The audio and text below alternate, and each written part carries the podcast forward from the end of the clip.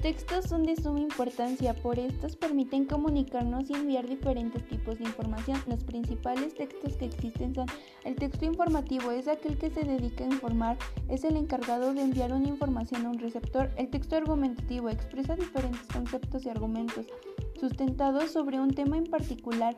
La idea es brindar sustentos debido a una tesis planeada. El texto descriptivo es aquel que posee gran cantidad de adjetivos y buscar descubrir algo en particular desde el contexto está la forma en general. El texto se puede usar para avanzar en las diferentes áreas de competencia lingüística, fluidez, comprensión, vocabulario, gramática, pronunciación, uso comunicativo. Se puede desarrollar ejercicios para cada área. A continuación daremos una lista de posibles usos, adquisición, comprensión, escuchar, repetir varias veces, imitación. 1 fonología, ritmo, ennotación y otros rasgos de pronunciación. 2. Fuente de datos para analizar y sustituir los elementos de estos. 4. Analizar el texto.